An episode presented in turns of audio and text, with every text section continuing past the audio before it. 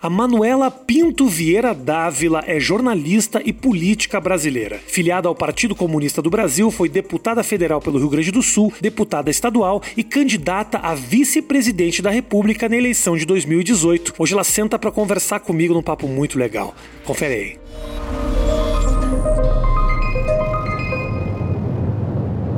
Tô muito feliz que você tá aqui. Eu também. Muito feliz. Muito. Tentei Você vê tão feliz que eu tô que eu acordei. Porque aqui é trabalho, sete Rafinha. e meia. Se o Donald Trump tivesse pedido uma entrevista pra mim e tivesse dito sete e meia, eu, falei- eu falaria, Trump, na boa, vamos Aí tu fazer pensou assim, 10. quem tem mais moral? Trump ou Você tem Manuela? Manuela, óbvio. Sete E eu falei assim, pode ir de manhã? Você já tava preocupado. eu comecei, eu comecei a, a- O gato subiu no telhado. É, isso. Dez e meia. Tá. Pode de manhã? Dez e meia é almoço Eu já. não papi. entendi, mas, mas, mas me fala seguinte, você é, você acorda tipo 5 horas da Sim. manhã, 6 horas, mas por quê? Tua pequena acorda nesse horário? Hum, Porque. Você acorda eu- antes eu- da a tua vida filha? inteira- Isso é sim, triste. Antes da filha Claro. é triste. Porque é o meu momento sem a minha filha. Tipo assim, ela tá acordando às sete, sete e pouco. Então, entre cinco e sete é o meu. Nossa, o grande momento do dia. É, você abre, você lê a zero hora quando acorda, é tipo meu pai fazia isso, assim. Na verdade, assim, eu acordo, aí na cama eu ainda olho tudo que aconteceu nas redes depois que eu dormi, né? Porque acontece muita coisa. Eu durmo cedo, que foi uma mudança boa na minha vida. Tá. Aí eu fico olhando ali no celular, tá, tá, tá, tá, tá. Aí pra. Cedo que horas? Que eu durmo? É, Ah, assim, 10 horas, 10 e pouco. Uma senhora, né? triste isso. Tu acha? Mas tudo bem, tudo Não, bem. é que na verdade, assim, a vida inteira eu dormi tarde e acordava cedo. Então, É como eu, eu durmo 5 horas da manhã e acordo uma da tarde. cedo da Essa é a minha tarde. vida, essa é É, minha não, vida. eu dormia assim, duas e acordava seis. E aí eu, todo mundo, acostumei a dizer assim, ah, eu não durmo, sempre dormi pouco. E, e, de fato eu nunca precisei dormir muito. Aí eu me dei conta que, na verdade, eu acordava cedo, mas eu podia tentar dormir um pouco mais cedo. Aham. E aí melhorou bastante a minha vida, dormindo umas sete horas por noite, melhora Se bastante. tornou mais produtiva. Tive, passei a ter menos dor de cabeça, eu tenho bastante enxaqueca. Então você sofria, você quase morria achando, não, tá tudo bem. Tá tudo ótimo, é da minha natureza. Imagina, eu durmo pouco, pessoa sofrendo durante anos, né? O Duca que disse. Não, quando eu conheci ela, inclusive, ela não dormia. É.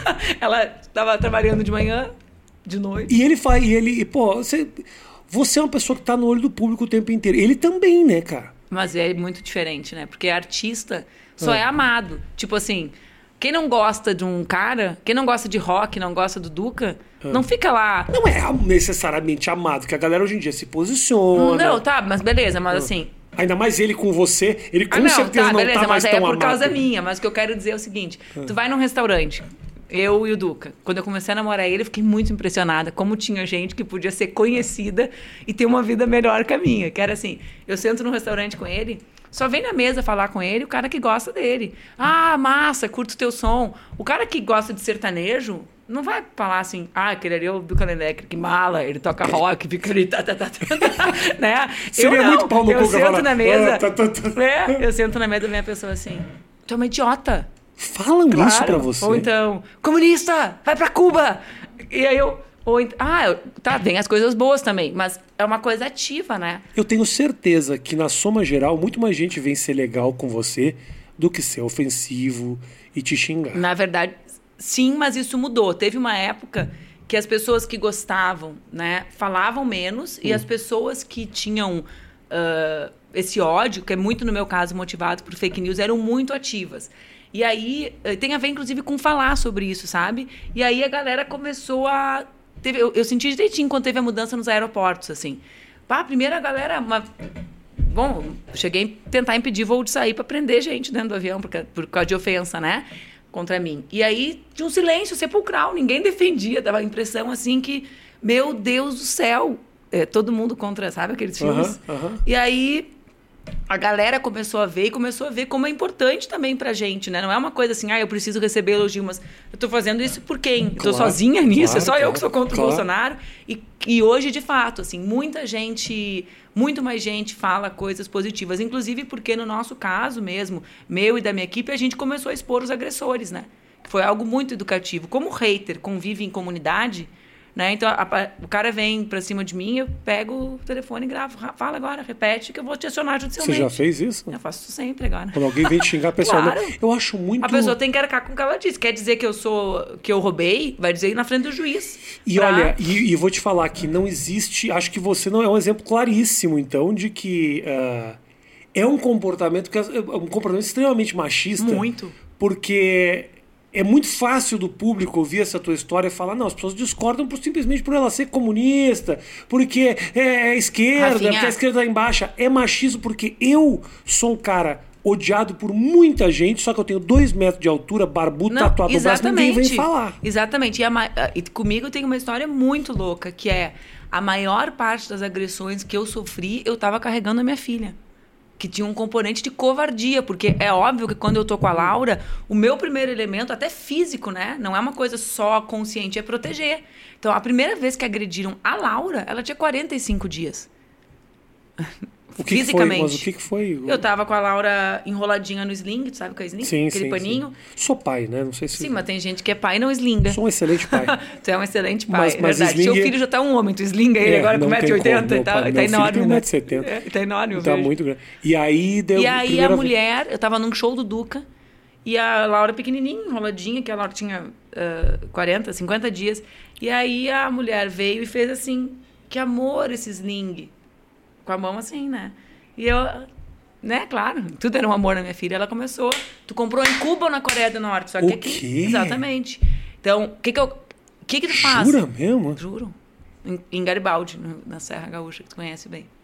Então, assim, é, uma, é, uma, é um comportamento que tem esse componente do machismo e que tem um componente muito explícito de covardia, porque, assim, é. Nossa, é patético. Se eu te mostrar os vídeos, né? A hora que eu pego o celular, o homem que tá gritando mais alto vira assim, é, tem dois anos de idade. É uma coisa impressionante.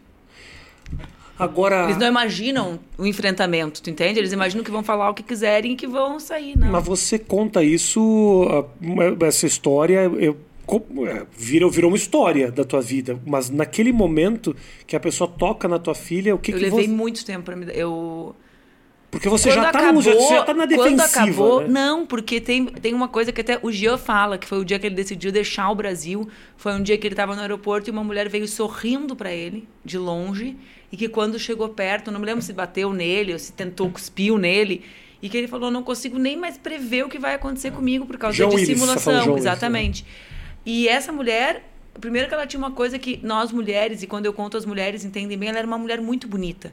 E a gente associa muito, mesmo que não admita, que a beleza traz a felicidade para as mulheres, né? É uma construção muito forte social. Então era uma loira, bonita, e ela veio sorrindo assim, né? Então, realmente, o que que uma mulher dessas vai ter de raiva de mim, entendeu? Não é uma coisa que entra no nas nossas camadas de inconsciente, assim. E eu não me dei conta, eu levei um tempo para me dar conta. E aí, quando, que, tu não, que são uns segundos, uns minutos, né? Que vai cair tua ficha. Tu vai imaginar que alguém vai bater numa criança por causa tua, por causa coisa- porque uma discordância Na verdade, política. tu, tem uma origem, né? Que o MBL distribuiu uma fake news à época que eu estava grávida, que eu teria feito um enxoval em Miami. Né? Que eu nem conheço Miami, tudo bem, quem conhece, curte e tal, mas não é, não, não é o caso. E eles distribuíram isso, então ela, ela agrediu a mim porque aquele sling teria sido comprado em Miami e não em Cuba ou na Coreia do Norte. Tu entende a, a coisa? Uhum, E aí, quando eu me dei conta, cara, eu corri muito atrás dela dentro do show. Eu sou muito, muito grata, assim, a Deus por não ter me permitido encontrar. Eu não sei o que eu faria com ela. E o Duda Lendecker em cima No do palco. palco. O amor, as pessoas, o amor. Você querendo Exatamente. matar uma pessoa. Louco, né? Exatamente, o Duca naquela vibe dele lá. Se alguém já te deu a mão e não pediu mais e eu aqui. Querendo matar você. Que é uma outra coisa engraçada, né? Porque o Duca é uma pessoa que transforma as coisas difíceis Até- em coisas alegres, Até né? A no show dele. dele. você foi Exatamente. agredida. Olha que horror. A vida dele é muito maravilhosa. Tudo, tudo, tudo dá Pô, ele é casado comigo, já tá no, né? E ele então, é sabe, pessoa amada. mas ele, ele acompanha esses teus sofrimentos, essas merdas que acontecem. O Duca foi expulso de um clube porque era meu marido, né, Rafinha? Então, ele acompanha. Quer dizer, a enfim. única vez que ele foi agredido não foi por, não foi por culpa dele. Foi Não, o Duca, é- o Duca é muito da paz, né? É uma coisa dele, assim. E ele. E eu. É, é louco, assim, porque acon- acontecem várias coisas quando ele tá junto, né? E, e ele, que é muito mais da paz que eu na rotina, sempre reagiu muito mais. Eu acho que é natural, né? Porque quando tu Quer vê a coisa proteger. com, a com alguém que tu gosta, é diferente de administrar comigo, né? Não, e- Mas tem uma história ótima com ele, que é lá no nosso litoral, que é um, ótima, a história é horrível, mas é muito, é muito Aonde? engraçada. Exatamente aonde? Em Pinhal, óbvio, né? O Duca A história já começou Pinhal. horrível. Aí- A praia de aí- Pinhal é uma tristeza. Olha a história, né? Eu saí de casa pra ir na farmácia, que comprar um negócio desse pra torcicolo, sabe? E falei pro Duca assim, tá, me deixa aqui que e vai tentar estacionar o carro, que eu só vou ir na farmácia, eu nem levei celular. O detalhe é que eu não tinha o celular pra gravar. E eu ainda pensei assim, nossa, que roupinha que eu tô saindo, sabe? Tipo um vestidinho de praia, assim, mal e mal. Falei, pá, cara, tomara que ninguém me reconheça, Entendi. porque não é uma roupa pra verem assim. Uma... eu- eu- logo que acabou a eleição presidencial, uma quase vice-presidente, né? Vestidinho Entendi. de praia. Aí eu desci e uma senhora velhinha gritou assim: vagabunda! Daí eu olhei e, como eu tava sozinha e sem o celular, eu parei e falei: a senhora podia repetir? Filha da puta! Daí eu, a senhora tá chamando minha mãe de puta? E aí ela vai pra Cuba, nós ganhamos. Aí eu comecei, eu pensei assim, batou sozinha, agora essa mulher vai. E eu não tinha como gravar. E aí eu peguei a guria da farmácia e falava assim: grava, por favor! Aí a guria começou a gravar. E eu falei, agora que eu fiz os. Juntou umas 3 mil pessoas, olhando toda a praia na volta, assim, e eu. E ela não parava, não parava, não parava. E eu olho o Duca descendo do carro. Juntou uma multidão. Exatamente. Nesse e o momento- Duca fugindo, achando é? que era uma briga de praia. E eu, eu faço assim, Duca, Duca, porque eu queria que ele filmasse, né? E ele tá olhando a briga, ele só via a mulher. Pensava assim, nossa, tá dando uma briga na praia, vou, vou pro supermercado. Vou... Sou artista, daqui a pouco os caras vão querer que eu entre aqui, eu toco uma briga- música. E a briga era comigo, né, cara? Aí quando ele se deu conta, e Hum. ele chegou, chegou junto o marido da mulher.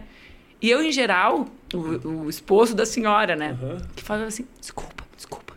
Ele falava? É, desculpa, desculpa. Bom, aí eu consegui, filmei, a menina da farmácia filmou, né? Me deu o vídeo em dois minutos, Rafinha. Isso é uma coisa que acontece, assim. Tu publica o vídeo, em dois minutos, tu sabe toda a vida podre daquela pessoa. Aparece Porque, em geral, as "Ah". pessoas têm uma vida muito podre. Teve um cara do avião que eu postei, que deu dois minutos, era um cara assim, desculpa, eu sou primo dele, ele tem um canil na cidade tal, Juro. e ele fechou uma empresa e não pagou os trabalhadores. Tem tantos...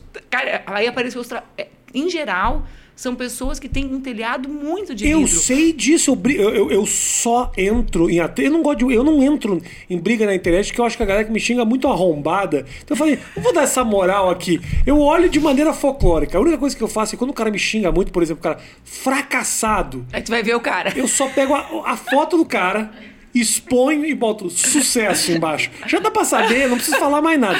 Mas outro dia tava me xingando o dono da rede TV, falando não sei quem, me xingando, me xingando, e falando: Meu irmão, eu trabalhei aí dentro, você não pagava os funcionários, É, o cara passava é uma aí. dificuldade. E aí você vem falar agora de que o Brasil precisa contratar e não sei É. que papo é esse, cara? Em geral, né? Teve um- uma vez que virou folclórica com um grupo de amigos meus que era. Pá, o cara me falou horrores, né? Ele ia me matar, eu era uma vagabunda no, no Instagram. Hum. Aí eu peguei o perfil do cara e fui olhar.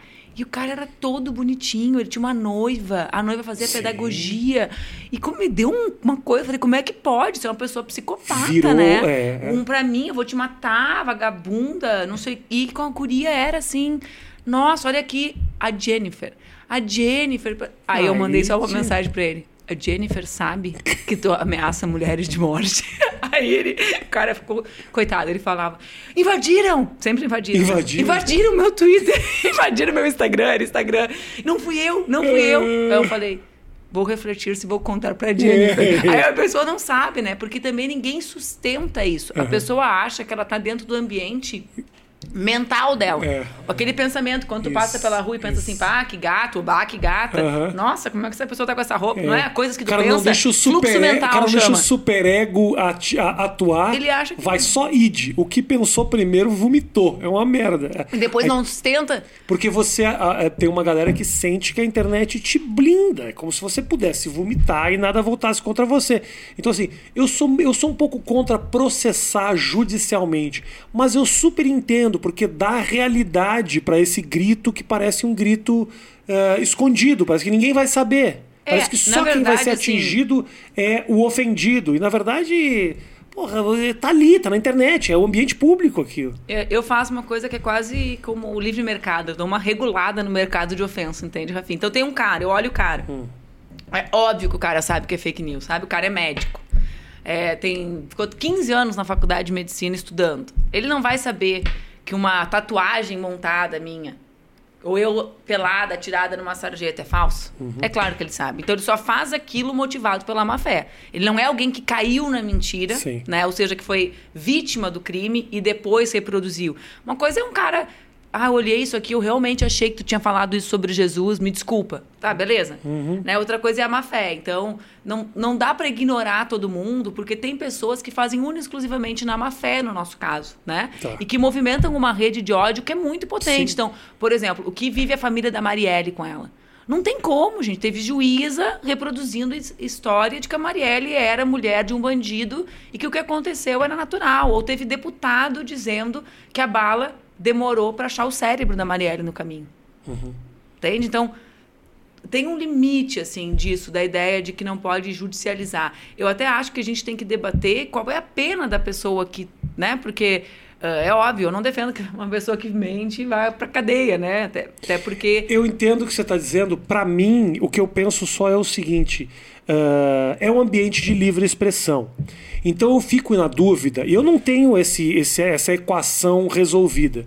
Eu gosto de saber que a internet é um ambiente livre para que você possa se expressar. E ofensa é extremamente subjetivo. Você está me exemplificando casos extremos em que o cara está falando de a, a, a bala no cérebro de uma pessoa que já faleceu.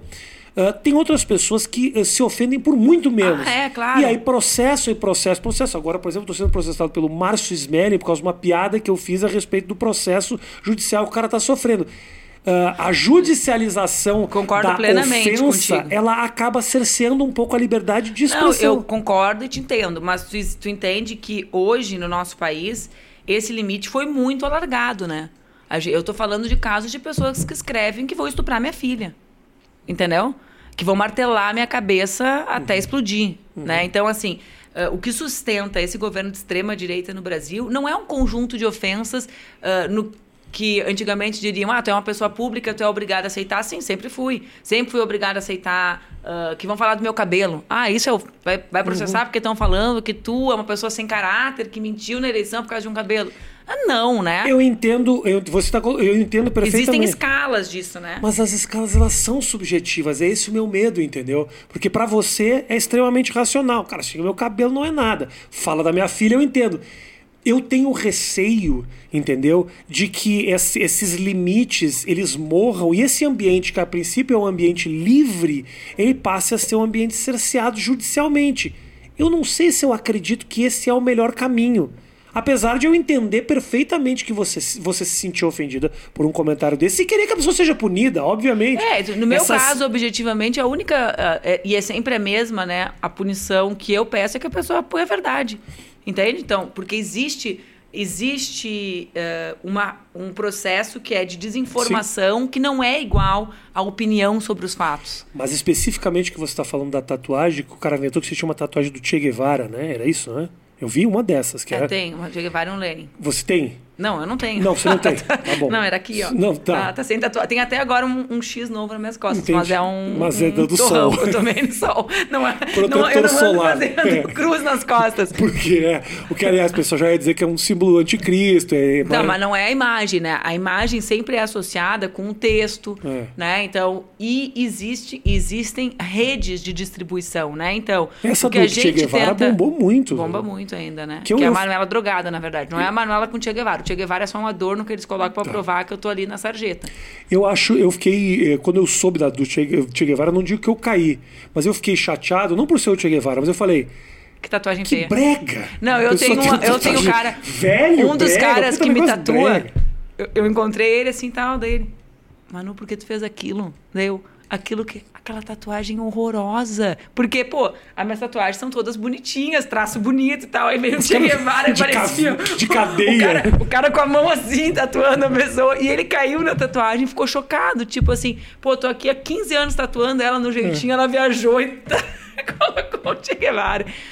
Porque no, no, nesse caso objetivo, que não é esse, né? É, é. um. É um o esforço de quem tenta enfrentar, e eu judicializo, inclusive, muito pouco, né? É tentar entender quem distribui e como articula a distribuição de algo, uhum. Rafinha, que é massivo. Né? Então, na verdade, não é sobre como o Rafinha fez uma piada comigo e como uhum. isso me lesou, né? Na verdade é, bom, qual é o papel do filho do Bolsonaro na distribuição de uma mentira que diz que eu tenho um carro financiado por um hacker Entendo. e como isso pode motivar a minha meu assassinato na rua, uhum. é nesse Brasil que eu vivo, né? Uhum. Então, quando eles inventam que eu tenho, nem lembro qual era o carro, acho que era uma Land Rover, comprada com o dinheiro que o hacker da Vaza Jato teria me passado, né?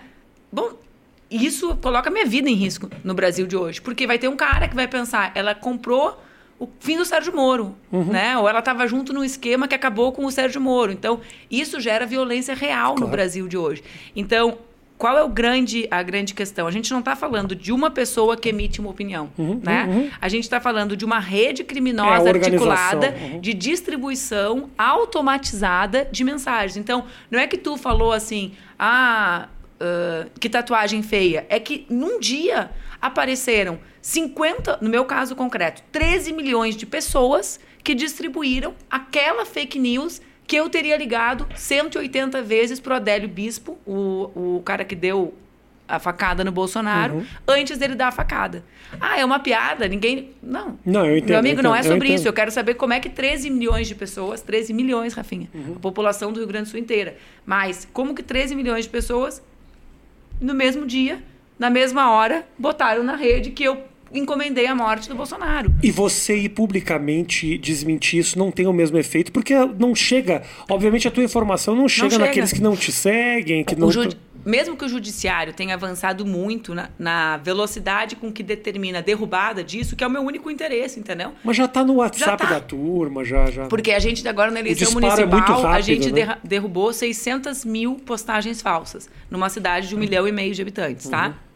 Mas a gente derruba no Face. No WhatsApp a gente nem sabe. É. Teve um dia que eu tava chegando na hora do Guaíba pra fazer campanha, eu cheguei a passar mal. Eles montaram um vídeo, que era eu sendo presa, com várias imagens. Era, era uma. como se fosse uma reportagem desses programas bagaceiro, uhum. mas era uma reportagem, entendeu? Que era assim. Uh, extra, extra, sei lá, urgente. você ia no programa do Bibo Nunes, então você dizer o que, que é bagaceiro. Mas eu não ia gritar. Você não rato, tem rato, rato. Quem quiser ver a coisa mais divertida da internet, coloque Bibo Nunes e Rato. Rato. rato. Não é ele próprio que é um, né? É um que apareceu no programa, o irmãozinho. Uh, que, até, até, até me era o Mickey Mouse, irmão dele. O, esqueci o que eu tava falando. Não, desculpa, você falou da. Ah, que as informações não chegam. E aí várias imagens uhum. de uh, de pessoas sendo detidas de costas, pessoas parecidas comigo, relatando a minha detenção. Entendeu? Então, ah, é óbvio que tu não tá presa. Não, meu amigo. Milhares de pessoas recebem um vídeo dizendo que eu tô presa. As pessoas perguntavam nas comunidades: é verdade que ela foi presa? É. Entendeu? Uhum. Então, assim, é muito menos sobre liberdade de expressão e uhum. muito mais sobre crime organizado de destruição Entendo. do espaço público. Preciso me questionar um pouco e estudar a respeito. Porque, te, te mando uma bibliografia. Porque, obviamente, o meu instinto sempre é defender a liberdade de que você possa se expressar. Eu entendo que a gente está num mundo de tecnologia onde movimentos organizados eles criam verdades absolutas. Eu entendo perfeitamente isso. Eu acho que é uma responsabilidade dos próprios veículos, das próprias redes, que acho que começam a se questionar a esse respeito, que não controlaram ou que ganharam alguma Muito, coisa exatamente. em cima disso, entendeu? Porque são todos posts patrocinados, que são distribuídos de maneira monetizada, é grana que se é, coloca. Eles ganham de tudo que é lado, né? Porque o, o Cambridge Analytica e o escândalo do Brexit isso. é sobre isso, né? uhum, né? É uhum. sobre uma identificação humana tão profunda eu, eu, brinco com as pessoas, gente, vocês acham que a gente está falando sobre uma mentira? A gente está falando sobre outra coisa. É uma mentira distribuída de maneira perfeita para a pessoa que acreditar. Uhum. Né? Então, é. É, é, é, é, realmente não é sobre o que as pessoas falam, né? É sobre esse esquema que está por trás disso. Então, as plataformas ganharam muito, né? E teriam muitas maneiras de serem parceiras do combate à desinformação. E não foram, né? Uhum. Então, e quando são agora, são aí, e eu concordo contigo, são à margem do que diz a própria regra, porque tu não sabe como que elas vão uh, excluir uma postagem tua, né? Então Sim. agora elas se dão no direito de, independente do juiz mandar ou não, determinar o que é correto ou não na rede delas. Eles pularam do 8 pro 80. Do 8 né? pro 80. Então tá tudo bem. A gente fica feliz quando eles excluem uma postagem dos nossos adversários, né? Uhum. Mas objetivamente, daqui a 10 dias eu posso dizer assim: como assim? Tem vacina em Cuba. Você falou em Cuba nessa rede. Isso, como? Qual é isso. a regra? Né? Mas como é, isso não pode ser feito de maneira manual, porque é muita gente. Como é que você vai fazer isso de maneira organizada? Eu Respeitando o processo legal de cada país. Então, o processo de cada Porque legal, senão eles mu- mandam nos países dos outros. Mas tem muita. Eu entendo, eu entendo, mas assim. Olha a quantidade de funcionário que você vai ter em cada país para poder fazer a filtragem de cada uma dessas coisas. É difícil, Mas mano. é que eles não precisam fazer a filtragem, né, Rafinha? Então, vê o caso, teve um caso bem emblemático, foi a eleição da Espanha. Uhum. Teve- tinha tido a eleição do Brasil. Na eleição da Espanha, o WhatsApp, na véspera, decidiu derrubar os grupos de partidos.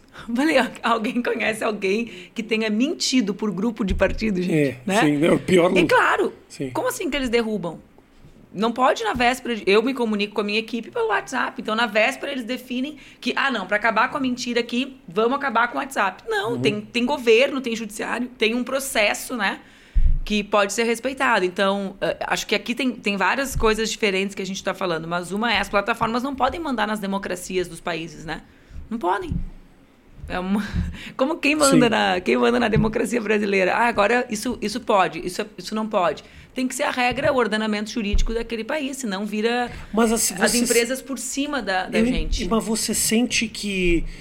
Eu me Estamos entrando num assunto muito específico, nem sei se as pessoas estão interessadas nisso Vocês aqui. estão entendendo? É muito Tá, chato, tá, gente. tá um assunto muito específico, mas é um assunto que me interessa muito, porque eu fico pensando qual que realmente é a responsabilidade da rede. A rede é só uma divulgadora dessas informações, até que ponto ela é responsável? Porque você pensa assim, no YouTube, por exemplo, os vídeos do YouTube, a rede é responsável pelo que é postado, a rede é é responsável também pelos comentários que se colocam, porque às vezes o ódio Não, comenta, esse, esse é um debate, eu concordo plenamente contigo. Né? Esse é um debate super sofisticado de qual é a responsabilidade da plataforma. O YouTube ainda é diferente, porque é um- é, tem o tema de competir com televisão, de não ter as mesmas Uhum. regras de televisão. Então, a gente que tem filho sabe que, por exemplo, lá dentro eles burlam toda a lei de pu- publicidade infantil. Uhum. Né? Então, a TV tem um monte de regra que se tu colocar uma criança na frente da TV, não vai ter uma... Tem um limite, em tese, Isso. de uh, alimento, de pacote, de compra, né? De, de formas como tu pode te relacionar com a publicidade infantil. Na rede é zero. Livre. Né? Então tem várias, vários debates menores de outros temas que entram. Mas isso que eu estou falando, para mim, é, é outra coisa, Tá. que é a qual legislação as plataformas estão submetidas. Tem que ser a legislação de cada país. Né? Porque se tu tem uma rede, por exemplo, que tem no Brasil 120 milhões de usuários e ela aplica uma lei que é a lei dela e não a lei do país, né? Sobre até sobre o que você está dizendo, sobre liberdade de expressão. Então agora elas vão, def- vão definir o que eu posso e o que eu não posso falar. Não, quem define o que eu posso e não posso falar no meu país é o judiciário. Perfeito. Se alguém tem dúvida, né? Eu sou livre para me manifestar até que alguém se ofenda. Aí, bom, se a pessoa se ofendeu e vai ajuizar, esse é um problema da pessoa. Agora não tem mais isso. Ninguém se ofendeu com um tweet meu, eles resolvem dizer é, esse tweet viola as regras Sim. da comunidade. What the fuck, quais são as regras É. da comunidade? Claro, então, tem- tem tem deixa isso erro. claro, deixa isso claro quais são as regras da comunidade. Às vezes o, o Instagram deleta fotos de mulher que teve um filho, Amamentando. peito de fora e aí Indi- e foto de indígenas. É, é. Isso é contra as regras da comunidade. Então eu quero Os saber... indígenas que botem sutiã pra aparecer no Instagram, porque as regras são criadas, né? Entendeu? tá então, falando. assim, independente desse monte de coisas, a regra tem que ser a nossa. Quando os Estados Unidos fez uma das maiores punições do YouTube foi nos Estados Unidos, né? Com relação justamente aos canais de e a publicidade infantil dentro dos canais. Uhum. sim. Proibiram a monetização de canais infantis, lembra? Final de, de canais 19. infantis todos? Todos. Eu lembro que teve o YouTube. Aí não. Teve a multa lá, que foi uma multa milionária ou bilionária, não me lembro a cifra, mas acho que foi milionária. E a partir disso, eles proibiram no mundo inteiro a monetização, Uhum. porque ficou muito dúbio pro, pro YouTube qual era o limite, enfim. E aí eles proibiram. Eu lembro até porque vários youtubers eh, que lidam com criança passaram, por exemplo, a desenvolver produtos, né? Para tentar conseguir sobreviver Uhum. a partir do trabalho. Então, ah, são, são muitos, muitos temas, mas não dá para eles mandarem nos países. Isso eu tenho certeza. Vamos. É muito poder na eu entendo, plataforma. Eu entendo, claro, mas eu acho que é um momento. É, a tecnologia a gente não freia, né? Ela vai acontecendo. Por mais que você tente frear, não tem como. Não, eu nem quero frear. Então, é, é, o- agora esses questionamentos a respeito de liberdade de expressão dentro desses lugares, porque o diálogo todo está acontecendo ali, né? Antigamente, antigamente, olha só, A pessoa se babou, deu pra anotar isso. isso tudo bem. O Bolso- Bolsonaro foi eleito com uma máquina de publicidade através dessas redes sociais. Eu Não diria que foi especificamente isso. Obviamente teve outros fatores, mas, mas teve uma influência muito grande. A própria campanha do Boulos aqui em, em São Paulo teve um- a sua campanha É, a em minha, Porto então, Alegre. isso não tem Então, nada a porra, ver É importante essa Não, discussão. eu acho, eu, eu a vida inteira, parte das minhas eleições, desde o início, desde 2004, aconteceram na internet. Em 2004 eu usava Orkut, né? Então, para fazer política. Então, não tem nada a ver com isso, Rafinha. Eu acho realmente, eu sou fã, fico ali vendo aplicativo novo, tipo, agora eu fico tô fissurada em tentar entender o TikTok, a lógica por trás daquilo. Não tenho que entender. Fica tem sim, tranquilo. aumento, tem, óbvio, tem várias Você vai regras. ficar né? fazendo dancinha, me Ah, elege. eu não faço, eu não faço assim. Me vota em mim. Ah, não dá. Não, não, não é só dancinha. Hoje, por exemplo, já não é só dancinha. É um lugar de microconteúdo pesado já. Já de disputa ali, de ideias. Tô subestimando o Tu TikTok. tá subestimando o TikTok. Porque eu entrei no TikTok e era muita dancinha. Era, não é mais. Eu- porque a velocidade é muito grande. aí Tu tá com a velocidade velha já. É. É. É, o TikTok década eu de não 80. consegui, eu tentei. Só década de 80. A mulher do TikTok me manda mensagem no WhatsApp, poxa, vamos produzir conteúdo. Eu falo, querida, eu tenho 44 anos. Nota-se. Mas o fato é o seguinte, então, é liberdade, é liberdade total, só que é a liberdade do nosso país, entendeu? Sim, não a entendi. liberdade deles. Enfim, só isso. Quero falar sobre a eleição que você acabou de participar em Porto Alegre. Ah, Primeiro o seguinte, de que maneira, o que, o que que isso te suga participar de uma eleição? Como era um dia da Manuela durante a campanha? O que, que você fazia? Essa campanha foi completamente diferente das outras, né, Rafinha? Ah. Foi, foi a oitava eleição que eu disputei já. Tô velhinha, né? Ah, Oitava. Oito eleições, tia, gente. tia. Tia, por isso que eu botei esse óculos, pra fazer jus à história. Mas o fato é o seguinte, que essa eleição teve a coisa da pandemia e isso também era um diferencial entre os candidatos, porque a gente na campanha respeitou muito, porque nós não queríamos ser um elemento distribuidor do vírus, né? Então, um candidato como eu, que liderou o tempo inteiro as pesquisas, evidente que se eu aviso que eu estou indo para o centro da cidade, eu vou causar uma aglomeração, né? Então, a gente... Só isso já era o oposto de uma campanha tradicional. Tu tem que pensar todo o processo da eleição com a internet. Então, a gente fez todo o programa de governo na internet. Mas isso te favoreceu, mano, porque você é um lugar que você entende. Não, isso ajuda. A mim, eu tenho facilidade, mas é completamente diferente. Claro. A minha lógica seria fazer o programa de governo nos bairros. A gente teve que trazer os bairros para a internet. E, a- e o acesso à internet nos bairros é completamente desigual. Então, tu é de Porto Alegre, tu saca que a gente tem as ilhas. Sim. Nas ilhas não tem internet. Não tem? Não, tem muito instável, tem chuva, tem, é, é um lugar absolutamente vulnerável. Então, quem mais tinha que ser ouvido, nem, nem sequer tinha condições de falar, né? Então, assim, a questão da... Claro que em outros, em outros aspectos a internet ajudou muito na, na- em sobrar tempo. Eu vou dar uma entrevista na rádio, nossa, eu tenho que me deslocar até a rádio. Tem que fazer sala, né? Tu não vai chegar na rádio e dizer assim, tá, vamos lá. Uhum, ah, é, tudo bem. Ah, sim. que legal, é, tá bem. É filha também, tá bom. É, Uma hora, sim. só antes. Uma hora depois, deslocando. Então, em uma parte operacional foi, foi se ganhou tempo, assim, que muito da campanha de prefeito é gravar TV, Tá. né? Todo dia tem programa, então Uhum. todo dia tu tem que gravar e dar entrevista e fazer agenda. A nossa agenda foi super controlada por causa da pandemia. E eu gravo TV muito rápido por causa da nossa formação, né? Acaba Uhum, é mais rápido assim. Claro. E o dia é muito louco, Rafinha. Nossa, o meu dia, então, com a Laura em casa Isso, era mais louco filha, ainda, nossa. então. Em 2018, que a Laura era menor e tinha toda a viagem, eu viajava com ela, né? Via- Viajava com ela e viajava sem ela, mas eu inseri ela na minha rotina de viagens para poder ficar com ela. Agora, era louco, assim, eu tava, tava num debate quando eu vi entrava a Laura. Ai, mãe, não é, tá parecendo a mão inversa. Então é, né, foi um, foi um, foi louco assim, foi bem difícil.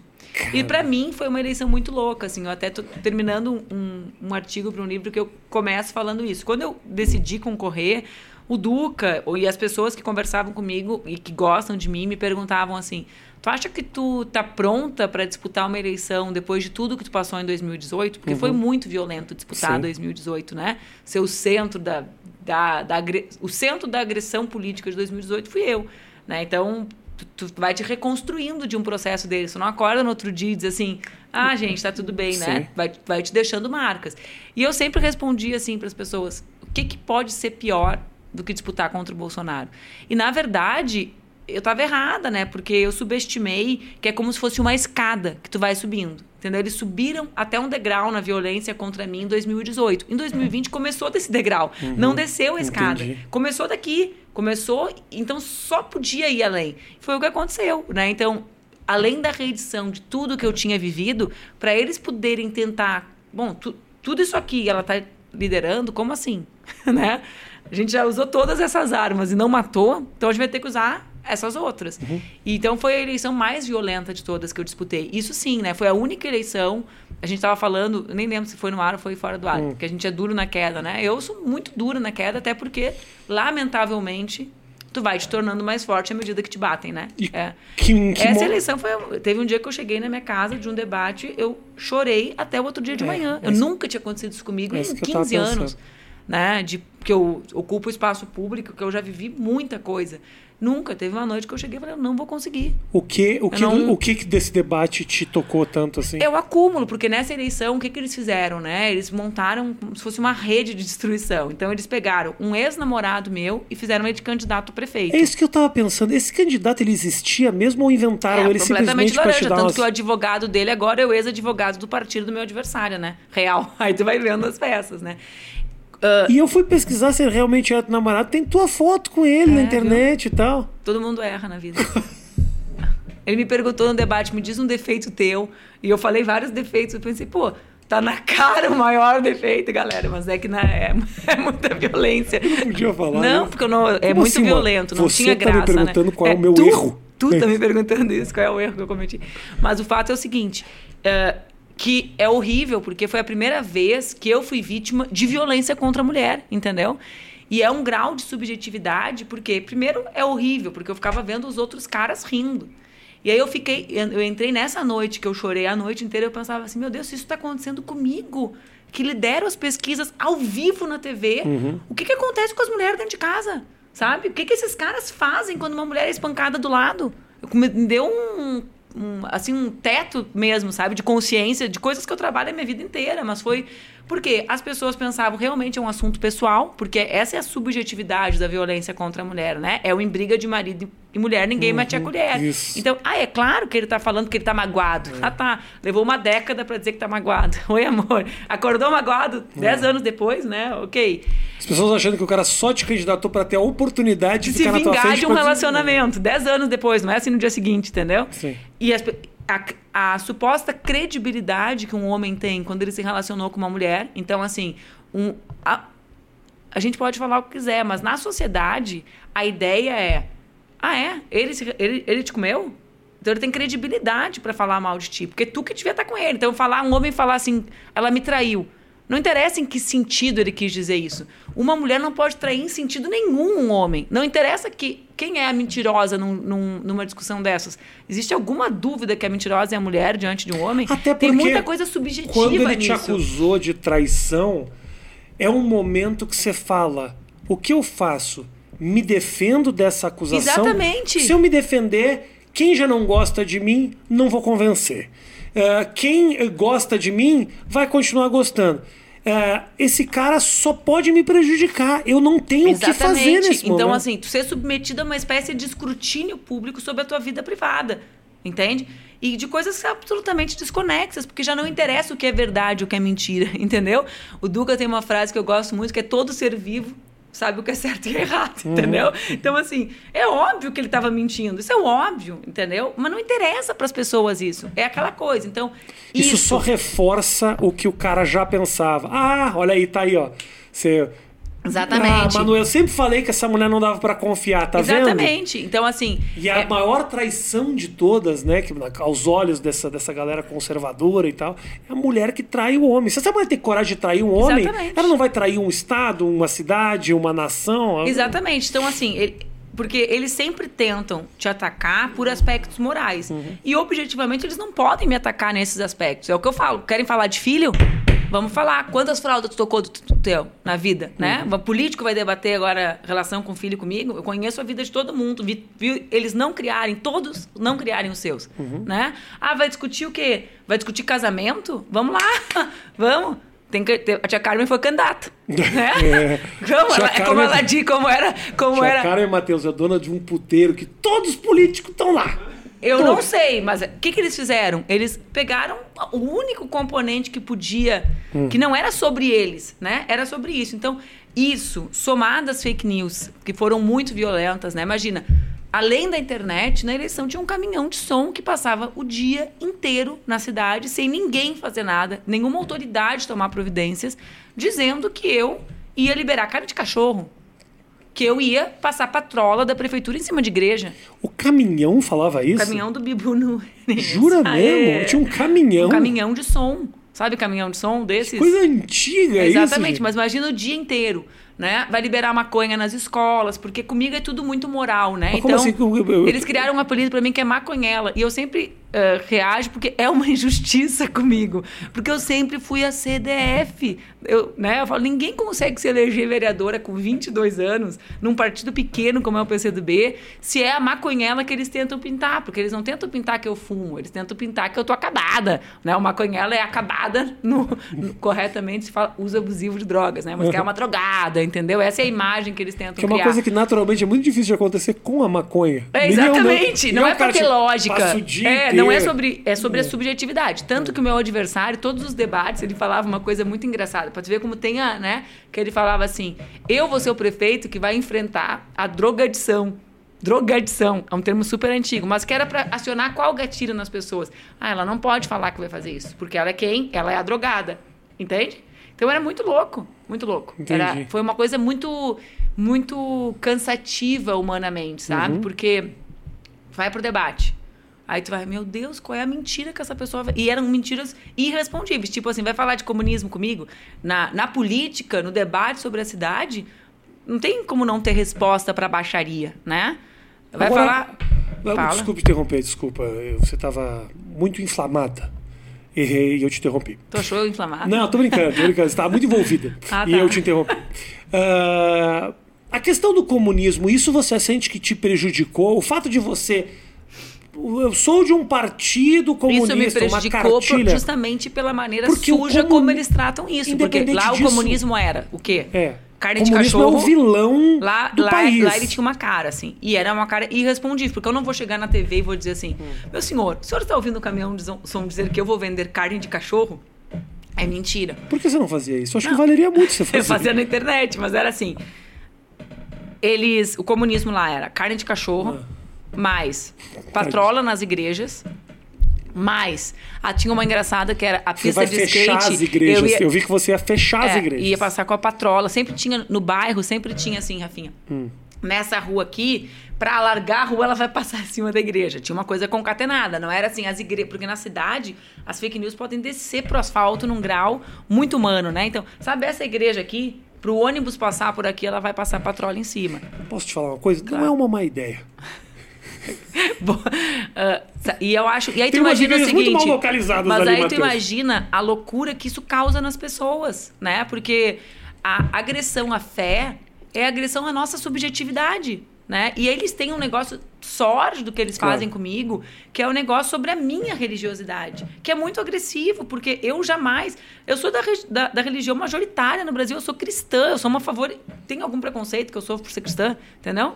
Sinceramente. Mas quando eu, eu, ah, eu vi muito isso de você, como é que ela pode ser cristã e ser comunista ao Não, mesmo eles tempo? editam materiais mentindo que eu não sou, né? Então é assim, é uma loucura. Então, eh, eles, por exemplo, eu, o padre Jaime aqui em São Paulo, no dia 12 de outubro, que é o dia Nossa Senhora Aparecida e que é o dia da criança, nos chamou para uma missa, tá? Eu nunca vou em missa, sobretudo, eu nunca divulguei uma foto minha na missa. Eu nunca vou em missa durante a eleição. Eu fui nessa eleição todas as quintas na- numa igreja em Porto Alegre, ninguém sabia. Ninguém sabia. Vou divulgar, tô indo na missa. Pelo amor de Deus, entendeu? Fui para a igreja de São Jorge, eu fiz uma promessa boa pro São Jorge. Tá vendo? Tinha o um padre, sentido. O padre de Não São foi de Jorge. graça, o padre de São sentido. Jorge disse assim: eu fiz uma promessa seu nome. Eu falei, pô, padre, promessa não se faz em nome dos outros. Né? Deixa que agora eu vou ter que honrar a sua promessa. Isso, Fiquei, isso. fiquei assim, solidária com o padre, que o padre estava muito, muito forte É. na, na reza para mim. É. Mas ah, eu jamais iria na missa na época da eleição para divulgar. O que, que eles fizeram? O padre já me chamou, eu tava aqui com a Laura. Hum. Falei, ah, vou lá, dia da criança, vou lá. Cara, eles empurraram o padre Jaime dentro da igreja. Eles fizeram eu ficar com medo de ir na igreja. Porque eu pensei, pô, se eu vou ir na igreja e vão agredir o padre, ou vão me agredir dentro, tu entende a loucura que é? Então eles criam que foi como essa mulher quando ela agrediu a Laura. Né? Pô, como é que eu vou me sentir segura com a minha filha se alguém pode me agredir por causa do enxoval falso em Miami? e é uma agressão que a princípio é justificada, é meio na cabeça da, da galera é justificada. entende que as pessoas teriam razão de ficar brabas comigo se eu tivesse vilipendiando a fé delas. É uma razão, é uma razão concreta. Como eu né? acabei de fazer na hora que eu falei que dá pra passar patrola pelas É, mas tu é tu, Tô né? brincando. Isso aí, pessoal cristão, segura a onda. Eu sou apenas um comediante. Não leve Judeu. a. Judeu. Não é? né? Também tem isso Ele aí. não falou em sinagoga, veja Também é. bem. Não, sinagoga não, não, É, não, preservaria. Eu É, preservaria. exatamente. Mas é, é o templo sagrado da fé da pessoa, né? Uhum, E claro. para muitas pessoas tem um valor quase igual ao da própria fé, né? Uhum. Ou seja, a fé ela é materializada naquele templo. Então, ãh, não é uma casualidade que os grandes conflitos no mundo são religiosos. É porque é muito íntimo, muito passional, Agora, né? você há de convir comigo, ok. Você está me falando que você tem uma, uma, um relacionamento uh, interessante com a tua religiosidade, que você frequenta a igreja. Eu já vi imagens tristes da, da Dilma em missa. Eu sei que a Dilma não tem religiosidade nenhuma. É de uma. É, é, num certo momento, para agregar mais ovelha para esse rebanho, o pessoal tenta num desespero terrível. Não só a Dilma, estou citando especificamente. A Dilma, que aliás eu admiro muito, não é nem isso, mas. Eu Mas falando- sabe, Rafinha, Você que- entende? Tipo. Por que, que Eu eu preciso acho- da igreja evangélica? Eu tenho que falar com o Edir Macedo para pedir a bênção. Eu acho que falta um rompimento. O problema é que esse rompimento. Claro, exatamente por isso que eu te digo. Eu jamais transformei em ato público meu a minha fé. Justamente pela minha condição. Os atos públicos com relação à religiosidade que eu tive sempre foram para proteger religiões agredidas ou pelo Estado ou pela intolerância religiosa. Então, se tu procurar na internet, tem a única foto que circula minha dentro de missa foi feita pelos meus adversários, né? Foi a única. Eles printam, acho que estavam, transmitindo a missa, sei lá. Eles me viram e printaram, entendeu? O restante, quais são as manifestações? São espaços meus, sobretudo com o povo de religião, ou o povo de axé, como se fala, né? Que são as múltiplas religiosidades relacionadas às religiões afro. Por quê? Porque é quem sofre violência no Brasil, quem sofre intolerância religiosa. Então, Aí tu sacou, exata. Eu, como eu defendo o Estado laico e sou de uma religião majoritária, bom, tá lá, tá lá. Eu vou na igreja de São Jorge agora com o Padre Jorge, que me acolheu, tudo lindo, Padre Sérgio, que me acolheu na igreja de São Jorge, tá tudo certo. Agora, eu vou divulgar isso pra quê? Né? É, Esse não é, não é um debate que tem que ser público, né? Que tem que Sim. ser político nesse sentido pra mim. Exceto quando é pra proteger alguém que tá ameaçado, ou pelo Estado, ou pela intolerância. mas como é que você faz num cargo executivo para desconsiderar completamente a pressão religiosa? Mas eu não acho que isso tem que desconsiderar.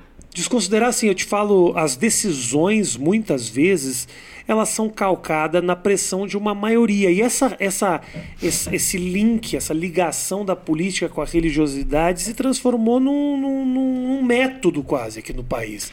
Hoje o Bolsonaro é um cara. Nesse tempo que nós temos de Bolsonaro no poder, não só isso, na própria época onde o PT estava no poder, você vê no Congresso assim, bancadas religiosas que fazem missa, que oram antes, às vezes, de votações. Como é que você faz para que você trate os assuntos sem essa pressão religiosa? Que tem uma agenda. E certos assuntos não evoluem. Tem certos assuntos aqui que a gente tem dificuldade para debater. Legalização do aborto, legalização das drogas. Tudo isso acaba batendo numa. Então, eu acho que são, Entendeu? Numa são moral vários, cristã são que- vários debates, né? E eles são separados um do outro, assim. Então, primeiro, a gente, a nossa principal entendeu que luta, eu falei? Foi um pouco claro, confuso. entendi completamente. Então. A nossa luta primeiro é garantir a laicidade do Estado. O que é laicidade do Estado? Se eu vou para um julgamento, né? E diante de mim tem o crucifixo, eu me sinto representada, porque aquilo tem um sentido para mim, não tem para ti que é judeu. Correto? Sim, nenhum. Entendeu? Então, como assim? Claro. Jesus foi um cara muito legal, mas É. só isso. Ok, mas para os judeus não tem o mesmo sentido que tem para mim. Eu estou falando de uma religião que dialoga com isso. Eu não estou falando com as religiões que sequer dialogam com isso. Então, o Estado está impondo para ti ver o meu símbolo, né? Então, a laicidade do Estado é a compreensão justamente de que o Estado não pode ser um Estado teocrático, né? Que faça valer ah, uma religião em cima de outras. Um assunto. Dois. Ah, os governos e os parlamentos, eles naturalmente vão refletir as religiosidades do povo.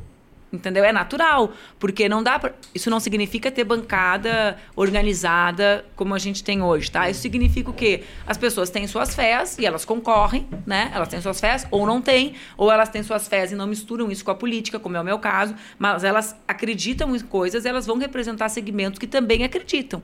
Isso é natural nas Sim, democracias, sim. né? Então, tu vai para o parlamento alemão, você vai para o parlamento italiano, parlamento português, mais ainda, vai ter as bancadas dos católicos, por exemplo, mais organizados, né? Porque são espaços da sociedade. Agora, na minha interpretação, o esforço do poder executivo é justamente fazer avançar essas, essas opiniões para tentar garantir o direito das minorias ah, políticas, né? Então, nós somos um país majoritariamente cristão, como somos, né? Católicos em primeiro, evangélicos em segundo. Bom, mas existem os ateus, essa maioria não se impõe a, a- a uma minoria. Ou existem os judeus, ou existe o povo de axé. Como que uma. Tu entende? Essa maioria vai se impor no crucifixo, essa maioria vai se impor na legislação, porque a legislação não obriga ninguém a fazer algo que é contra a sua fé. Obriga? Sim, não. Né? Então, o poder executivo, a busca tem que ser de manutenção, de construção de espaço de respeito a diversas religiões, mas o respeito às diversas religiões inclui as religiões minoritárias poderem, ou as pessoas né, poderem viver da sua maneira também no país, que é, um, que é, um, é- que é uma compreensão mais profunda. Eu não posso te proibir de não comer as, as carnes que vocês comem, né? Tem um nome Porco. alimentação de vocês. Se chama porco. É, não, o porco sim, mas tem um nome alimentação de vocês que eu não sei Kosher. falar. Kosher, né? Viu? Isso. Não ia falar errado, né? Não é, eu não sou tão. Eu sou menos judeu do que você imagina. Não, não, eu não imagino. Meu pai é muito mais judeu. Eu, eu, Você eu só imagina, falo, você eu fala, não- eu sou judeu, eu falo, sou, mas se você começar a me perguntar É que, não, é que eu coisa, sei que o teu pai é, então, mas pai- ok. Eu não posso proibir de te fazer isso. Mas eu tenho que garantir que os outros não, não têm obrigação nenhuma de fazer. Né? Então é. Pois sobre é. isso um país. Então, então nós estamos falando sobre também as, os direitos das minorias, que é uma discussão muito presente num governo como no governo do Bolsonaro, que deu uma amassada nas minorias e ao mesmo tempo as minorias de uma forma cresceram. A gente vê um movimento em rede social muito forte, a gente quer querer dar voz a essa a esse povo que durante muito tempo teve teve calado. Como é que você trata desse tema sendo, por exemplo, prefeito ou estando num cargo executivo? Até que ponto a gente dá.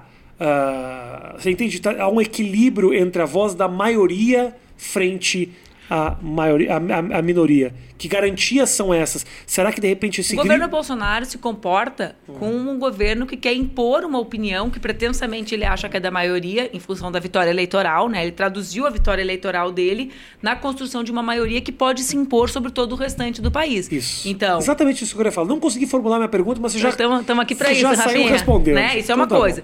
Então, na minha compreensão, o papel central dos governos é garantir que as minorias tenham os seus direitos garantidos, porque nesse, nesse, nesse debate sobre maioria e minoria, né? Porque objetivamente ninguém pode ameaçar ou se ameaça numa escala muito menor os direitos de uma maioria consagrada. Então, vamos falar de uma maioria que nós chamamos de minoria, que são os negros e negras do Brasil. O Brasil tem um processo histórico de construção de desigualdade baseado na questão racial, né? Então, quando tu produz uma política como as cotas, o que tu está tentando fazer? Ah, tu está garantindo que uma minoria seja... Não, tu está tentando promover a chamada política inclusiva, né? Tu E pega- resolver uma, uma injustiça histórica. né? né? Então, quando tu cria uma lei que proíbe a violência doméstica ou violência contra a mulher, aí tem aquele, sempre tem aquele idiota que escreve assim nas minhas redes. E quando a gente vai fazer a lei que protege os homens da violência? Não, meu amigo. Não existem casos que façam a gente dizer que um homem é espancado pelo fato de ser um homem Porque dentro você da sua não casa. conhece a Virgínia com quem eu tô num relacionamento que me bate frequentemente. É. Armada, Não armada, mas, mas, mas ela não me machuca fisicamente. toalha molhada, mas não deixa machuca marcas. meu coração.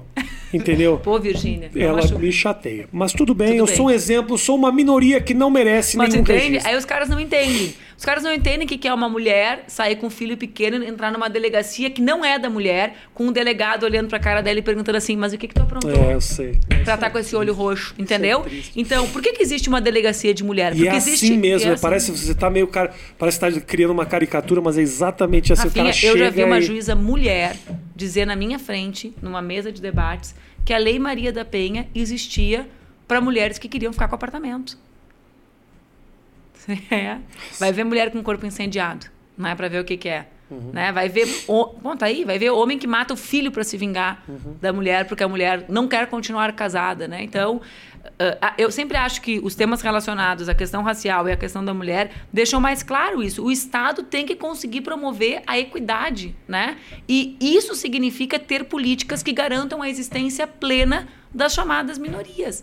Né? É, é essa obrigação. Bom, para mim não faz diferença nenhuma, por exemplo, os te- o tema dos feriados religiosos na, na escola. Por quê? Porque eu sou cristã, o meu feriado está incluído no calendário, baby. Sim. Agora, se eu fosse adventista e tivesse que fazer aula como a gente tinha sexta de noite, eu não ia me formar, porque não tinha alternativa para mim que não fosse fazer aula sexta de noite, que eles não podem, e sábado de manhã, Uhum, entendeu? Então, como é que eu respeito a minha religiosidade? Ah, o domingo tá parado para ti, bonitona, que é cristã.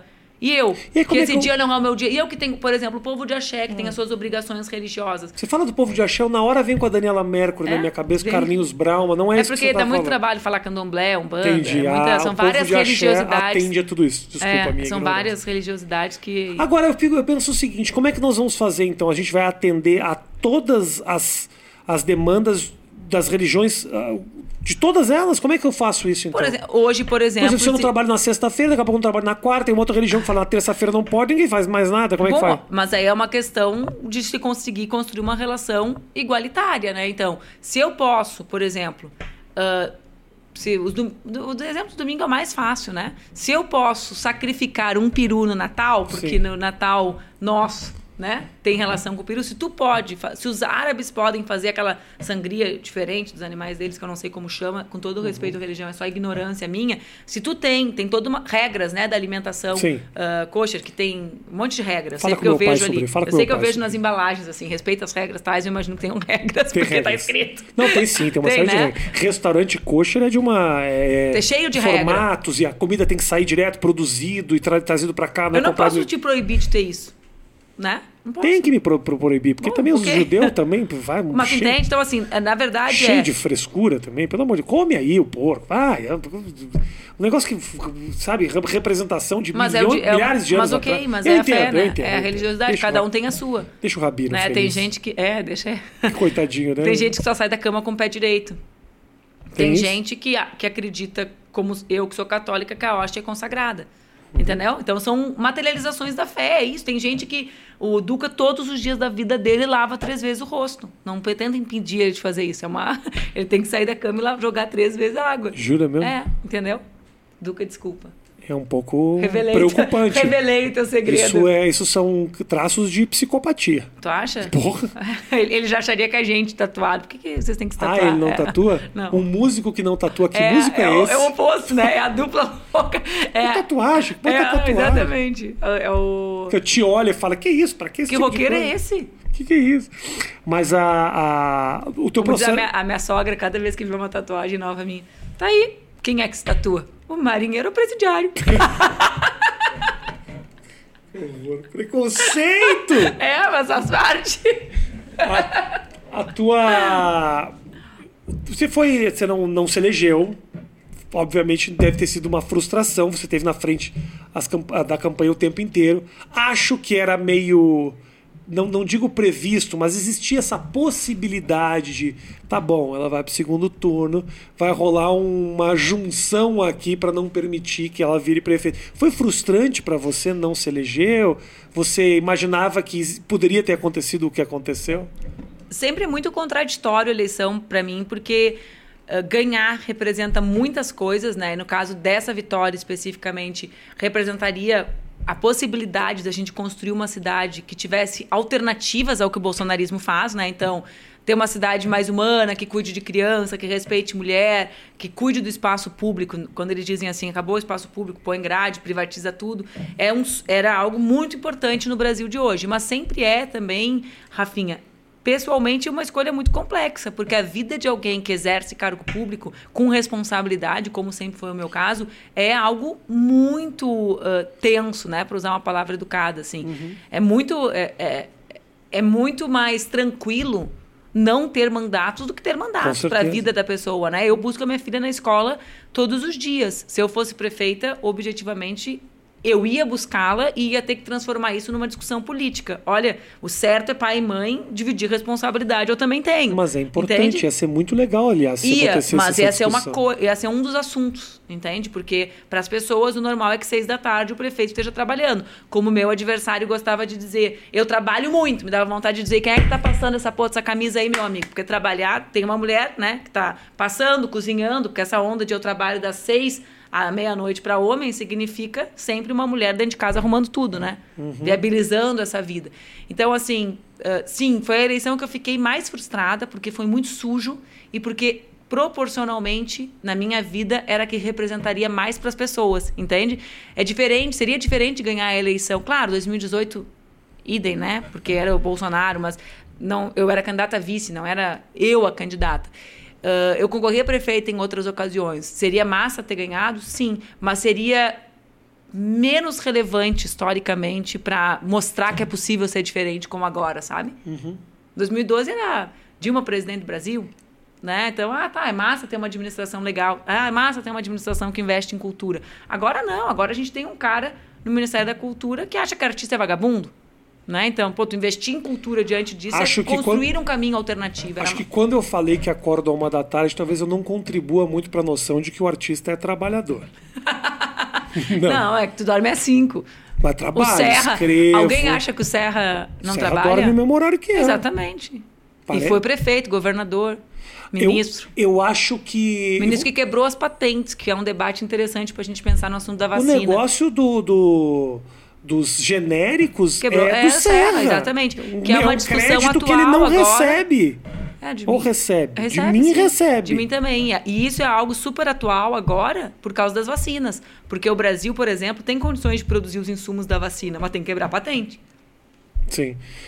Você sente que a tua que a tua ligação com o PT de alguma maneira atrapalhou as tuas eleições? Não acho, Rafinha. Eu acho que é uma ilusão de uma parte Você falou da muito esquerda. Disso um pouco, né? De, eu acho que é uma ilusão, deveria se distanciar sabe? um pouco. Porque né? a, a parte da esquerda que acha que se afastar do PT resolve, hum. ignora que o problema não é o PT. O problema é a esquerda, né? A construção, o antipetismo é um movimento construído e consolidado para ser anti-esquerda, né? Então, eh, eu realmente não acredito nisso. A rejeição porque... contra o PT é a rejeição é, contra você. Exatamente. A pessoa fala é porque é comunista. Não, mas o Boulos é porque é invasor, é. entendeu? Então, o problema... É uma maneira de descredibilizar. É, é só um nome que dão para um sentimento que eles construíram, que é um sentimento anti-transformação social, anti-governo que investe em saúde pública. Né? Então, uh, realmente, eu acho que, que esse setor assim que acha que o PT é o problema é ingênuo, sabe? Agora, você, uh, Manu, uh, o a esquerda está em crise, assim, a gente não tem... E a direita também, Não, né? a direita, com, com certeza. Eu estou falando o seguinte, pelo, a, a, direita tem um nome, nós somos presidente do Brasil, um cara de uma extrema direita. Que nome a esquerda tem hoje para poder entrar de igual, em igualdade com esse cara numa eleição? Como que você sente uh, o momento que a esquerda está vivendo? Eu acho que a esquerda tem vários. Em termos nacionais. Tem vários nomes. Porque regionais em Porto Alegre, a gente sabe que você brilhou muito e mandou muito bem. Tô falando nacionalmente é, então, agora. Eu acho que nacionalmente nós temos vários nomes que são potentes, né? Então, tu tem no PCdoB o Flávio Dino, que é um baita governador no Maranhão. Tu tem o Ciro, tem Lula e Haddad, né? Tu tem nomes de mulheres, como é o caso da Soninha Guajajara, que representa uh, os indígenas, que, que, é uma causa que cresce no Brasil junto com a luta em defesa da Amazônia. Tu tem a Marina Silva, né? Que é desse grande espectro político nosso. Não, mas, não tenha dúvida de que tem, a esquerda tem nomes incríveis. Mas, então, Estou falando para uma eleição de dar Sabe o que eu acho que é o nosso grande desafio? O nosso grande desafio é construir um projeto, um programa que dialogue com o futuro. Eu acho que a gente fixa muito na ideia de que o nosso problema é o nome nome. Uhum. E, e, nome e unidade, né? Quando a gente sai do debate nome, ah, a gente tem que se unir. Sim, eu acho que a gente tem que se unir numa frente tão grande quanto dê para derrotar o Bolsonaro. Mas para mim, a, o pulo do gato nisso tá em a gente conseguir falar sobre o futuro ou não. A gente é muito amarrado às pautas que o Bolsonaro nos impõe. E as pessoas querem ouvir ou pensar que elas têm um, um, caminho no futuro, Rafinha. A vida tá uma merda, entendeu? Então, qual. As pessoas falam muito da minha candidatura e do Boulos, mas quando eu uhum. olho elas assim, como se fosse de fora, né? Como se eu conseguisse sair, olhar a realidade de cima, ah, o lance da internet é legal. Eu e o Boulos somos da mesma geração. Ele fala, te conta que é muito mais novo que eu, mas é só uns cinco meses. Tá. Né? Ele fala que é mais Isso é uma piada interna, é uma piada interna que eu tenho. Não, não parece. Não, é, viu, Guilherme? Boulos, desculpa, Boulos. É, não desculpa, parece mesmo. Desculpa. É. Tô produzindo esse visual que só vai parecer a mais nova. É. Então tem a internet, tem a questão geracional, mas para mim o centro foi nós dois falamos quem somos, sobre o que a gente defende, a gente tem orgulho do que a gente construiu, do que os mais velhos, né, construíram, mas a gente dialogou sobre o futuro das nossas cidades. Como vai ser o amanhã com a pandemia? Como vai ser o amanhã com as crianças tendo que voltar para a escola? Como vai ser o amanhã com o transporte público em colapso? Como vai ser o amanhã com milhares de pessoas dormindo na rua, uhum. né? É sobre o dia seguinte, não é sobre o dia anterior e nem sequer sobre o dia de hoje. É louco isso, né? Mas como é que você vai fazer uma campanha não considerando o que está acontecendo? Não, não, não tô falando sobre o que está acontecendo, só que eu tô falando que é daqui para frente. É daqui para frente, entendeu? Você tá que a esquerda Pô, eu muito... e o Boulos, eu nem sei se tem alguém que enfrente mais o bolsonarismo do que nós dois. Agora, é daqui para frente, é. A gente é contra isso porque a gente sonha, a gente é contra esse padrão de escola que tira a vida, porque a gente defende uma escola que as crianças tenham acesso à cultura, que as crianças tenham alimentação de qualidade. Não é daqui para trás. A gente é contra esse padrão de escola porque nos anos 40 nós descobrimos que esse tipo de escola. Entende? É um caminho, é, é mostrar que existe um caminho que nos leve para um futuro, Rafinha. Uhum. Acho que esse é o nosso grande desafio mesmo. Bom, um assunto velho, de antigo, hum. que eu estava ainda esses dias falando com a nossa turma. A industrialização no Brasil. Em 2018, no tempo que eu ainda era candidata a presidente, quando eu falava assim, ah, o Brasil precisa de um projeto de desenvolvimento que trabalhe com a sua indústria, a retomada da indústria, me falava assim, assunto velho, que indústria? Está na era da informática. Compro ali na, no AliExpress, resolvo a minha vida. Tá aí, a gente não tinha álcool, a gente não tinha máscara, a gente não tinha respirador, é. a gente não tem seringa. Desconsiderou entende? a indústria quando então, deu o que deu. Exato. Qual, ah, a gente ia fazer um debate sobre indústria, era Vargas. Não, meu amigo, eu quero fazer um debate sobre indústria e a condição do. Opa! Não me sobre o Brasil dar conta de si mesmo. Como é que um país desse tamanho não tem seringa para vacinar? Entende? Então, é, é, é, sobre isso que eu falo. E colocar de novo um lugar de sonho na vida das pessoas. Né? Uh, eu sinto muita falta disso e foi isso que eu vim em Porto Alegre e vim em São Paulo. Né? Uma geração muito mais nova que a gente já, né? Uhum. Mas dizendo assim, eu quero construir isso com as minhas mãos, eu quero viver num lugar que respeite as minhas particularidades e que, que veja a, a grandeza, né? Dos problemas que a gente tem, mais humana, né? Eu tava, agora a gente saiu do hotel para vir para cá, e eu passei na farmácia, eu voltei e falei, Marina, fiquei olhando na rua, tinha um menino da idade do Gui, o Gui meu enteado, que tem 17, devia ter uns 15, dormindo. Eu fui a única pessoa que olhou para ele. Eu fiquei caminhando e olhando as hum. pessoas, sabe? Ninguém hum. olhou. Eu falei, como assim, cara? Ninguém. Aquela esquina ali perto da Paulista, as pessoas Sim. passando, quase tropeçando. Ninguém olhou quem estava dormindo. Se era uma criança, se era um idoso, se era um adulto, se era uma mãe com bebê. Não, não é que eles não deram, eles não olharam, é, Rafinha. É, tá... Então tem uma geração que está dizendo: não, eu tô vendo. E eu sei que aquele menino não está dormindo ali porque ele é um merda. Ele é igual o meu enteado. O que, que o meu enteado fez para não estar tá dormindo na rua? Ah, parabéns, nasceu o filho do Duca, da Ingrid, uhum. da Manuela, entendeu? Então eu noto que tem uma geração que tem os nossos valores, que reconhece o que nós construímos no passado, né, que sabe que o Lula sofreu um processo penal absolutamente eh, manipulado para ele ser preso, que sabe que a Dilma sofreu um golpe, que denuncia esse golpe, que vê que o golpe da Dilma foi absolutamente misógino e machista, né, mas que quer vir daqui para frente, disso para um novo sonho, né? Uh, e acho que a gente tem que dar espaço para essa juventude. Eu, particularmente, acho que a gente tem que uh, tomar um banho, né, assim, mergulhar no que nos dizem essas vozes dos jovens negros da nossa periferia que começaram a ocupar espaços no parlamento, mas que começaram a construir um espaço de relevância influência política. Começaram, é mentira, né, sempre tiveram, mas começaram a ter mais voz para os seus núcleos nas comunidades e tal. Como é que alguém vai querer governar o Brasil ignorando o que as mulheres negras nos dizem? Olha aí, qual é a base? Olha assim, Rafinha, a base. Lá em Porto Alegre, que é uma cidade majoritariamente branca. Tem vai uma... para uma comunidade, é mulher negra que segura. Tem uma certa preguiça de ouvir. Eu acho que a gente desenvolveu, não apenas aqui, mundialmente, sabe? O papo de dar mais voz a quem não teve voz, ele é importantíssimo, mas do outro lado tem uma rejeição muito grande, tipo, ah, que preguiça, lá vem os caras com as mulheres negras de novo. É, sabe? exatamente. Um isso, Até assim. parece que eu não. Não, eu não sei, entendeu? São vivências que eu não tive. Então, a gente ainda tem um padrão na política, no nosso campo é geral, né? Eu só tô falando do nosso campo, porque eu não vou falar sobre o campo do Bolsonaro que nem entende que mulher existe, né? Que acha que mulher pode ser estuprada. Então, eu tô falando assim, do lado que acredita na civilização, né? nos, valores, nos valores razoáveis. A gente já tem um padrão que é muito calcado, né? Num, quando fala assim as pessoas, mas que é dos homens brancos de classe média de 50 anos, né? Que esse que eles simbolizam o poder, né? E aí quando vê alguém de uma comunidade dizendo isso não funciona aqui, acha, assim é, amiga, tu vai saber o que funciona ou não. E mais do que isso, uh, no teu papel, por exemplo, você não é uma mulher negra da periferia que passou dificuldades tremendas na vida e há uma descredibilização.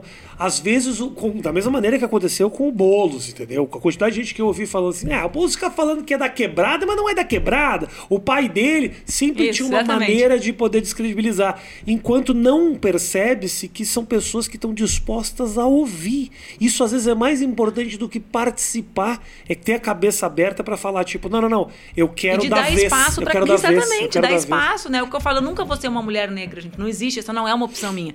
A opção de ser uma mulher de esquerda é minha, né? Agora eu não tenho como construir uma história que objetivamente não é a minha. Eu tenho a minha história e eu preciso reconhecer ela para conseguir entender que existem outras histórias ou outros lugares sociais. Agora, eu me dei conta e me dei e me dei conta disso graças à militância e ao esforço delas, também não é um mérito meu, que simplesmente a minha vida ou a minha militância ignorava na prática, não interessa o discurso, a enorme diferença entre ser eu, uma mãe branca, por exemplo, e ser uma mãe negra. Uhum. Né? Então, o que, que eu posso fazer? O que eu posso fazer é tentar ser parceira ou ser escudo, como elas falam, para que elas sejam ouvidas. Né? Para que essas mulheres tenham um espaço de falar sobre a vivência delas. Rafinha, a probabilidade de eu enterrar um filho meu é baixíssima. A probabilidade de uma mãe negra enterrar o seu filho no Brasil é altíssima. Né? Quanto, qual a chance que o teu filho ou a minha filha teriam de estar dentro de um daqueles caixões no Rio de Janeiro, uhum. com crianças que cada vez morrem mais. Então, se eu não falar sobre isso, eu não estou falando sobre a realidade brasileira. E eu só vou poder falar sobre isso se essas vozes falarem, né? Ou nos, nos, meus espaços, nas minhas redes, no meu programa. Então, às vezes as pessoas acham que isso é demarcatório, é perda de tempo. Não, gente. Uma pessoa que vive na periferia de um grande centro urbano não tem a mesma vida naquele centro urbano do que uma pessoa que vive na 24 de outubro, e, na Paulista. E é uma percepção e combina muito com aquilo que você estava falando antes do que é a percepção equivocada de minoria e maioria, né? Você tem um país mais de 60% do povo é negro e ainda a gente considera como minoria. Minoria não é no número, é na voz, quer dizer, é porque não tem absolutamente nenhum espaço de expressão que agora que a gente começa a querer ouvir em 2021. Por seja... isso que eu realmente acho que a nossa reconstrução, né, do nosso campo político passa por não é dar voz, porque não é a gente que tem que dar voz para eles, né? Mas abrir os nossos espaços para que essas vozes sejam mais escutadas. Eu fiz isso, a minha militância mudou consideravelmente para melhor, sabe? Uhum. Para ter novas percepções, para entender problemas que eu não entendia na profundidade, né? Mesmo militando uma vida inteira, como eu, desde menina, né? A maternidade, por exemplo, me proporcionou isso, de eu ver, né? Às vezes eu falo para as pessoas, gente, eu sou uma mulher lá no topo, tem a pirâmidezinha, eu tô sentada em cima dela, uhum. sabe? Eu tenho um companheiro que divide tudo, eu tenho grana para pagar creche, eu tenho creche para minha filha, eu tenho rede de apoio se eu precisar, minha irmã e mesmo assim, a minha vida é atravessada pela maternidade. Ah, tu pode estar aqui, bom, Duca, tu pode ficar com a Laura? É. é tudo a partir disso. Como que faz as 14 milhões de mães que não têm registro paterno, que não conseguem emprego porque estão sozinhas, quando as creches de Porto Alegre fecham às 5 e meia da tarde, as públicas? Como é que elas pegam a criança? Se elas têm que pegar o ônibus, né? Porque a minha creche é do lado da minha casa, uhum. né? Ou é do lado do meu trabalho. Como é que ela faz para atravessar a cidade no ônibus? Uma... Então, tu entende? É sobre esse estado. Se essa creche não mudar, a vida dessa mulher não muda. E eu só vou saber que essa creche não atende essa mulher se eu ouvi-la, né? Eu acho que, que essa conversa valha para perder um pouco esse estigma. Eu acho muito importante essa, essa, conversa, porque eu senti que descredibilizam muito o que você está dizendo, e eu ouço isso de gente muito próxima, que é tipo, quem é ela para falar esse tipo de coisa se ela nunca viveu essa realidade? Eu acho isso de uma injustiça tremenda. Tem pessoas, inclusive, que vivem a própria realidade, ou já viveram, que hoje negam e não dão vez e não dão voz. Então, assim, é, eu vejo isso muito na esquerda, uma vontade de descredibilizar sabe, porque Rafinha, não viveu é, e, é, e, acho triste isso, acho, acho limitado. É limitado e, e porque na realidade talvez as pessoas que falem isso elas não queiram falar sobre a condição de menor vulnerabilidade ou como se fala hoje de privilégios dela, tá? É óbvio que o que eu tenho é o que toda mulher deveria ter, é óbvio um cara que divide responsabilidade, uma creche. Agora, quando eu falo sobre a realidade delas, eu tenho que assumir a minha condição de menos vulnerável. Uhum. E as pessoas não querem falar que elas são menos vulneráveis, entende? Uhum. É, tem a ver com isso, né? Tem a ver com dizer, é verdade, não tem chance da minha filha ser tirada do supermercado. Não tem chance da minha filha é ser isso. enterrada numa operação é policial. E admitir isso é, é dizer, isso. então, eu quero que é. quem tem mais chance de ter o filho enterrado tenha voz né? Ou então que eu consiga fazer a voz dessas pessoas chegarem. E é se colocar na obrigação de falar por. Não, eu não quero falar por essas pessoas, porque elas falam por elas, é. mas é me colocar na obrigação de falar que eu sei que eu isso existe e eu, que é esse o centro do problema do Brasil e não o meu, né? Eu tive uma discussão muito grande com um grupo de amigos a respeito do que aconteceu lá no supermercado, do homem negro que foi assassinado. E falando para eles, ó, realmente, se foi preconceito, bate muito com o que você está dizendo, de, de assumir as suas, uh, as suas vantagens nessa corrida e as suas, o seu privilégio. Isso. Né? Se eu fosse aquele cara, eu não teria sido surrado claro. até a morte. Eu, Talvez é eu tivesse tomado uns tapas por ser abusado. Eu não teria sido surrado até a morte. É naquele momento em que você sabe que você pode dar 30 socos a mais porque ele é negro e todo mundo tá cagando pra ele. Ele tem a é cara construída isso, do cara é bandido. Cara de né? bandido. Eu, eu falo exatamente desse caso. Eu falo, eu sou casada com um cara que vai no supermercado de Havaianas. É. E sempre foi. Eu fui agredida por clientes de supermercado dezenas de vezes. Aliás, voltando ao primeiro assunto, é um dos lugares que eu mais sou agredida no supermercado. Comprando o arroz e feijão da semana. Eu nunca vi um segurança tirar uma das mulheres loiras, peruas, que me agrediram. Essa é a maior prova. Uhum. Ah, é sobre abuso que a gente está falando? Por que, que, essas moças não foram tiradas? Elas não foram sequer convidadas para se retirar. Elas estavam no direito de clientes delas. Né? Ah, é um problema de vocês. É. Né? Então, Uh, é, é, falar sobre isso, porque isso conscientiza as pessoas do lugar delas na uhum, estrutura racista. Claro. E esse lugar é horroroso, é, entendeu? É triste, é, é triste. Duro, é duro de, de quem assumir. Que tá, né? Quem estar tá nesse lugar de olhar para a filha e pensar assim, meu Deus do céu, Acho, sabe? Eu olho pro Gui e falo, o Gui tem 17 anos. Eu nunca disse para ele sair com a identidade de casa. Aí tu escuta o cara, né? O Márcio Chagas. Isso. Que fala sobre meu isso. Meu parceiro, é, meu irmão. Massa, o Márcio fala, eu cresci com a minha mãe botando a identidade para levar, uhum, uhum. né? Por quê? Porque tem a batida policial. Então, o Márcio, aliás, foi candidato a, a vice-prefeito vice em Porto Alegre, um grande parceiro meu, e tratou muito da questão do racismo. Eu tive do lado dele, o meu amigo de. É, ele é maciço. Desde que né? eu tenho assim. seis anos de idade. É o meu melhor amigo, basicamente. Verdade? A vida é verdade. Não sabia disso. Não, desde seis anos de idade. A gente estudou no Nossa Senhora de Lourdes junto, a gente jogou basquete na Sojipa junto durante muito que tempo, massa. a gente estudou no IPA junto. É meu amigo, irmão de mesmo. De vida mesmo, que então, massa. E eu acompanhei a vida inteira do lado dele. Ele sabe. Final de semana eu e ele jogava sábado e domingo no Marinha. Eu via isso. Eu via ele sendo excluído. E é louco, porque ele pode falar isso. Um dia eu vou trazer ele aqui para conversar sobre isso. Eu apontava para ele. E ele tinha dificuldade de reconhecer. Ele estava tão inserido nessa realidade. te protege. Ele estava tão inserido nessa realidade preconceituosa que ele não conseguia admitir que a piada, que o, que a, que, a, que a zoeira era sempre diminuindo ele. Ou que ele entrava no supermercado, tinha um olhar para ele. E outro para ti. Demorou anos para ele perceber de que ele realmente foi a, a alvo de preconceito Mas tem um outro estado, processo, Rafinha. No estado extremo extremamente preconceituoso e racista que é o Rio Grande do Sul. Não tem como desconsiderar. Você não pode, não precisa concordar porque você vai perder eleitores, mas eu posso falar. Não, é objetivamente, né? É o estado que tem mais desigualdade entre ser branco e negro do Brasil. Eu é dado. Vi isso né? na minha eu, vida, os meus. Mas tu entende que tem o outro lado. A minha melhor amiga de toda a infância era a Joyce. E ela era a única menina negra da escola que eu estudava em Rio Grande. E a mãe dela era supervisora educacional, a tia do SOI. Sabe? Era a tia uhum. Ladia, a mãe da Joyce. E eu, Rafinha, levei talvez 25 anos para me dar conta que a Joyce não era igual a mim na escola. Entende? Então, quando tu te dá a tomada de consciência, ela é dolorosa em todos os lados, porque tu te dá conta da tua condição, te dá conta das vezes que tu silenciaste, né? Uhum. Te dá conta de coisas que são óbvias e que não eram óbvias para ti. Claro. E isso é uma, então eu entendo assim o a reação de defesa das pessoas sobre isso, mas não vai ser essa reação de defesa que vai ajudar, que vai ajudar né? Então a gente precisa, eu, eu acho que no caso o objetivo dos negros e das negras brasileiras, como eles falam com muita propriedade, né? Eles falam às vezes brincando, uh, fiquem felizes que nós queremos só reparação, que a gente não quer vingança isso. sobre o que a gente vive, né? A gente só quer que a polícia não mate os nossos filhos.